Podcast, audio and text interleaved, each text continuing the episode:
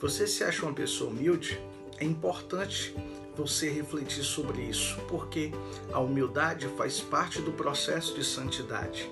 Ninguém pode ser santo parcialmente. Da mesma forma, ninguém pode ser humilde parcialmente a humildade não pode ser vivida ou exercida apenas em algumas áreas de nossa vida. Ou você é humilde ou não é.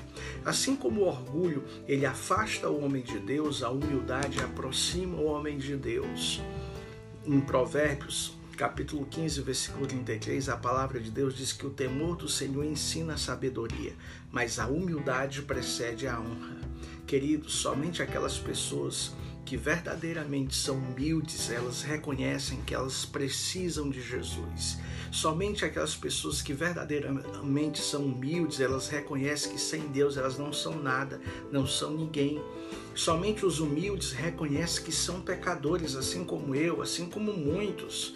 Somente os humildes reconhecem que precisam do perdão de Deus, porque o perdão de Deus traz a paz que tanto precisamos, o perdão de Deus traz a cura que tanto necessitamos, o perdão de Deus ele é libertador em nossas vidas. Somente aquelas pessoas que são humildes conseguem reconhecer o próximo como sendo pessoas mais importantes, pessoas que merecem respeito Somente os humildes conseguem realizar isso. Você se acha uma pessoa humilde?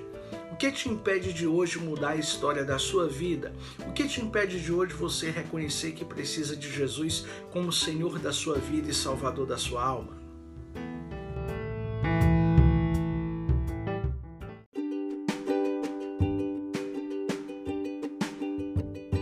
A paz e a graça de nosso Senhor Jesus Cristo Sou o reverendo Alex Nunes e vou falar hoje sobre Páscoa. Vou ler o texto de 1 Coríntios 15, versículos 55 e 56. Me escute. Onde está a morte a sua vitória? Onde está a morte o seu aguilhão? O aguilhão da morte é o pecado e a força do pecado a lei. Mas graças a Deus que nos dá vitória, aleluia, por meio de nosso Senhor Jesus Cristo. Quero dizer que a melhor de todas as notícias que o mundo já ouviu vieram de um túmulo vazio. Quero falar da Páscoa, a vitória sobre a morte. O túmulo de Jesus, vazio, é o berço da igreja. Se a morte tivesse vencido Jesus, se Jesus tivesse sido preso por uma sepultura, jamais poderia ter sido o Salvador da humanidade. Portanto, a verdade gloriosa da ressurreição de Jesus Cristo é a pera de esquina do cristianismo. Essa é a verdade mais extraordinária que serve de alicerce para a nossa fé. É por isso que a Bíblia trata deste assunto de uma forma clara, que Jesus é o Cordeiro de Deus que tira o pecado do mundo, morreu e ressuscitou ao terceiro dia, como primícia dos mortos que dormem.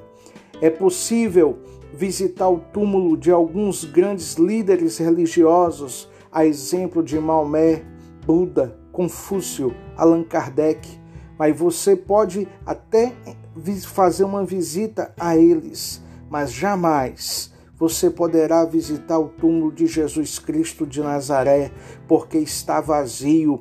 Ele ressuscitou, ele quebrou os grilhões da morte, ele venceu a morte, ele ressuscitou, aleluia. Ele está vivo, ele reina tanto nos céus como também na terra, na vida daqueles que fizeram uma aliança com ele reconhecendo-o como Senhor de suas vidas, para que um dia ele seja o Salvador de suas almas. A ressurreição de Jesus Cristo é um fato incontestável. A Bíblia diz que ele apareceu para mais de 500 pessoas, ficou aqui por 40 dias antes de ser assunto aos céus. Essa não é a única prova, mas eu digo que a maior de todas as provas é que todos aqueles que viram Jesus foram impactados por seu poder e tiveram as suas vidas transformadas. Jesus ressuscitou, isso é uma grande verdade. Como disse Paulo, se isso não fosse verdade, a nossa fé seria vã.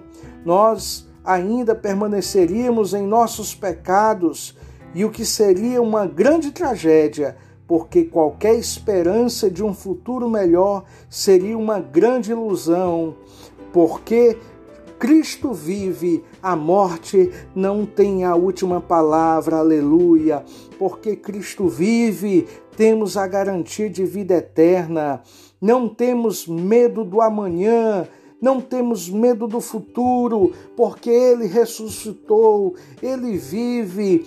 Não temos medo da morte, porque a morte foi vencida quando Jesus ressuscitou. Celebre a Páscoa de maneira diferente.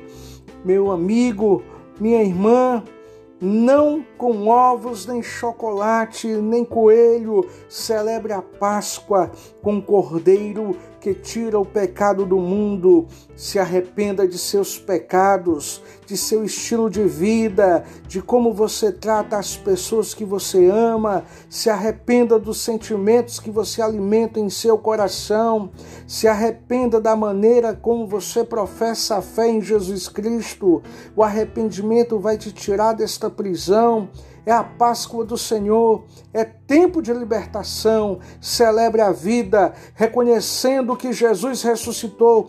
Abra o seu coração, reconheça-o como Senhor da sua vida, para que um dia ele seja o Salvador de sua alma. Jesus Cristo, Ele quer mudar a história da sua vida. Se arrependa, viva um novo tempo a partir de hoje por meio da fé em Jesus Cristo. Um forte abraço, que Jesus Cristo continue te abençoando. Amém.